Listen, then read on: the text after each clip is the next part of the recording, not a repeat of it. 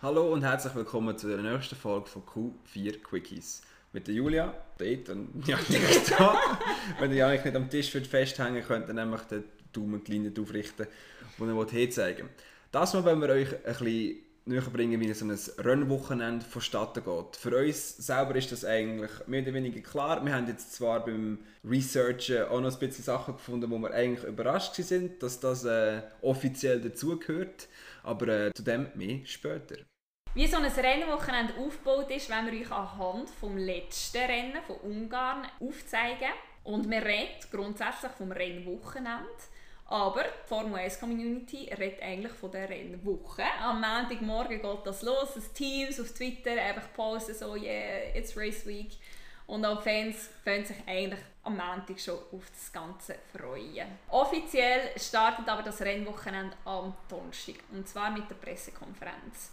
In den letzten paar Jahren war es eigentlich so, dass so fünf bis zehn Fahrer an so einer Pressekonferenz teilnehmen ihre Meinungen sagen zum vergangenen Rennen, zu der aktuellen Woche, zu Neuerungen, die rausgekommen sind. Journalisten dürfen Fragen stellen zu fast allen Themen und meistens werden Fragen auch beantwortet.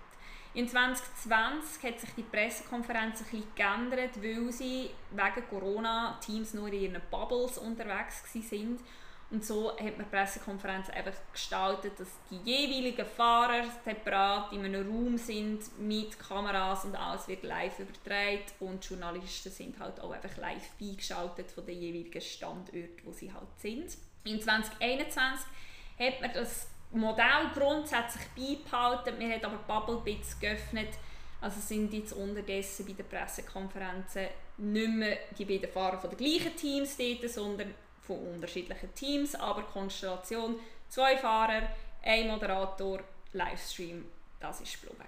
Am Freitagmorgen geht es dann mit der Action on Track los. Und zwar mit dem ersten freien Training. Das fährt jetzt dort in Ungarn am halb zwölf an, geht eine Stunde und ist so ein bisschen dazu gedacht, dass sich Teams ein bisschen mit der Strecke vertraut machen können, dass sich die Fahrer ein bisschen daran gewöhnen noch ein bisschen Setups testen, schauen, wie sich die Pneu verhalten. Das hat jetzt allerdings dieses Jahr schon eine kleine Einschränkung bekommen, denn bis letztes Jahr war die Zeit vom freien Training anderthalb Stunden, gewesen, sprich man hat mehr als genug Zeit gehabt, sich können vorzubereiten und du hast etwa die mal eine Zeit gehabt, wenn du den Livestream geschaut hast, dass kein Auto auf der Strecke war. Das hat sich sicher geändert dieses Jahr, es ist wirklich eigentlich die ganze Stunde Action und Track, weil sich kein Team kann das erlauben, in eine halbe Stunde lang zu verplempern. Nachher hat es einen kleinen Mittags Break und geht am Nachmittag wieder weiter mit dem FP2, also mit dem Free Practice 2, freie Training Nummer 2, das noch, äh, dass alle verstehen, wo dann auch wieder eine Stunde dauert. Zwischendrin fahren dann auch noch tiefere Rennkategorien, unter anderem sind das manchmal Formel 3, die W-Series, wo einfach Frauen antreten, oder auch die Formel 2 oder der Porsche Supercup. Am Samstagmorgen haben wir dann noch eine dritte Trainingssession Teams dürfen nochmal eine Stunde auf der Strecke sein, nochmal Sachen austesten und nochmal schauen, was sie für ein Setup fahren wollen. Am Nachmittag kommt das Qualifying, das ist das, was bestimmt, wie am Sonntag gestartet wird. Das aktuelle Qualifying-Format ist so aufgebaut, dass mit dem Q1 gestartet wird, wo 18 Minuten lang alle versuchen, die beste Zeit zu fahren. Nach diesen 18 Minuten scheiden die letzten, die schlechtesten fünf Fahrer aus. Nach einer gewissen Pause kommt das Q2, wo 12 Minuten lang versucht werden, die beste Zeit zu fahren. Das Q2 ist in dem Sinne noch speziell, weil mit diesen Reifen, wo man in Q2 die beste Rundenzeit fährt, die persönlich beste Rundenzeit fährt, bestimmt dann auch, mit welchem Reifensatz man am Sonntag starten muss. Das zählt aber nur, wenn man in der besten 10 ist. Genau. Platz 1 bis 10 muss mit den Reifen starten, wo man in Q2 die beste Rundenzeit gefahren ist. Platz 11 bis 20 hat freie Reifenwahl.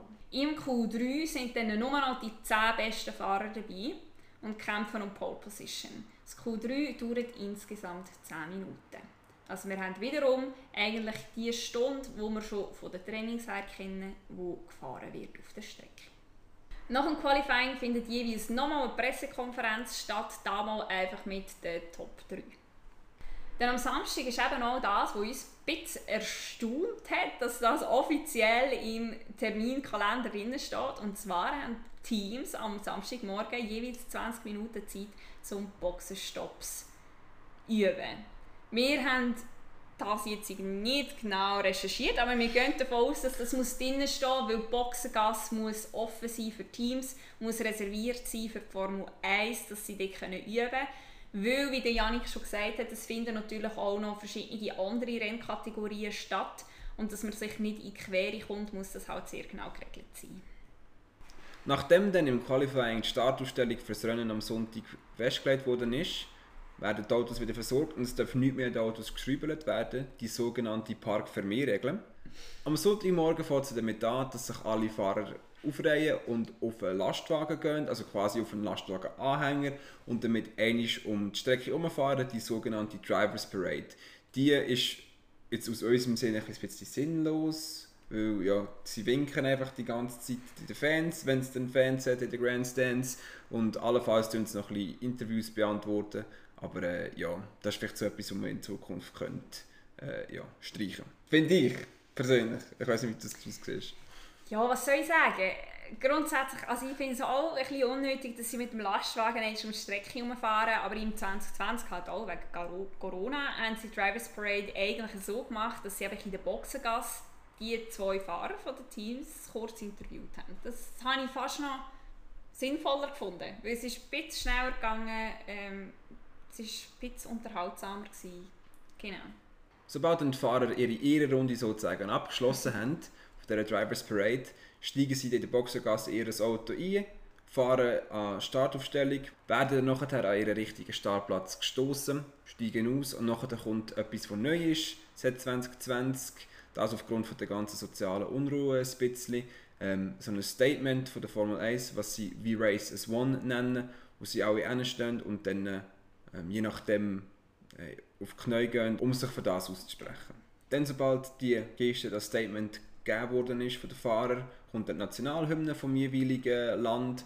Nachher, sobald der Lärm von der Musik vorbei ist, kommt der Lärm von den Flugzeugen, weil äh, dann ist immer noch irgendwie eine Gruppe an Jets, die oben an der Strecke durchfliegt und hinten noch in der Farbe vom Land, wo sie drin sind, äh, so einen Rauch ablöhnt. Ja, das ist irgendwie so eine Tradition.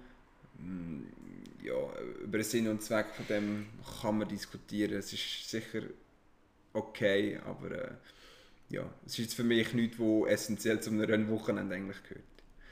Nachdem dann aber alle die äh, Vierlefanz-Sachen durch sind, kommen wir zu dem eigentlichen, worauf wir eigentlich die ganze Woche, wenn wir sagen, wir fangen am Ende an, mhm. schon warten. Und zwar das Rennen. Fahrer steigen ein, ähm, sobald das letzte Licht erlöscht, fahren sie auf die Aufwärmrunde. Das ist jetzt noch die letzte Möglichkeit, genug Temperatur in die Pneu reinzubekommen. Klar, vorher sind schon Heizdecken auf den Pneu gelegen, aber jetzt ist der Fahrer selber dafür verantwortlich, dass er einen optimalen Start kann hinlegen kann. Sobald alle stehen, ist der Blick fixiert auf die fünf Lichtchen. Sobald alle fünf Lichtchen aufleuchten und erlöschen, geht es los. Und dann, ja, dann geht es los. Dann geht's los. Und dann geht es los. Oder wie der Crofty würde ich sagen, seine Tagline ist immer It's lights out and away we go. Und die Action geht los. Und die Action geht los. und irgendwann ist die Action noch vorbei. Die Fahrer kommen über die Ziellinie und die ersten drei dürfen dann nachher aufs Podium, also werden vorher noch, werden vorher noch interviewt, dürfen dann nachher aufs Podium gehen. Jeweils vom gewinnenden Team darf noch einer vom, von der Mannschaft gehen. Meistens ist es also äh, es ist noch schwierig zu sagen, was es ist. Manchmal ist es der, der, nicht der Konstrukteur. Der Race Engineer. Manchmal ist es der Race Engineer, manchmal ist es der Designer, manchmal ist es irgendjemand, der vielleicht gerade Geburtstag hat oder so, der dann die tun darf und die Trophäe für das Team entgegennehmen. Und dann äh, tun sie dann mit Champagner abspritzen und dann ist eigentlich dann das Rennwochenende schon bald vorbei. Sie gehen dann nachher noch in Post-Race-Conference, äh, wo sie noch einmal über das Zeug reden und dann äh, ja, dürften sie eigentlich ihre Sachen langsam anpacken das war es wieder mit der neuesten Folge von unseren Q4 Quickies. Wir hoffen, es hat euch gefallen, ähm, mal etwas über den Ablauf des Rennwochenende zu lernen. Vielleicht haben ein paar von euch schon relativ viel gewusst und vielleicht haben auch ein paar Sachen äh, sich für euch neu ergeben. Äh, wir hoffen, ihr seid auch bei der nächsten Folge wieder dabei. Lasst fleissig unseren Podcast. Ja, und bis dann, macht es gut und auf Wiedersehen. Auf Wiedersehen.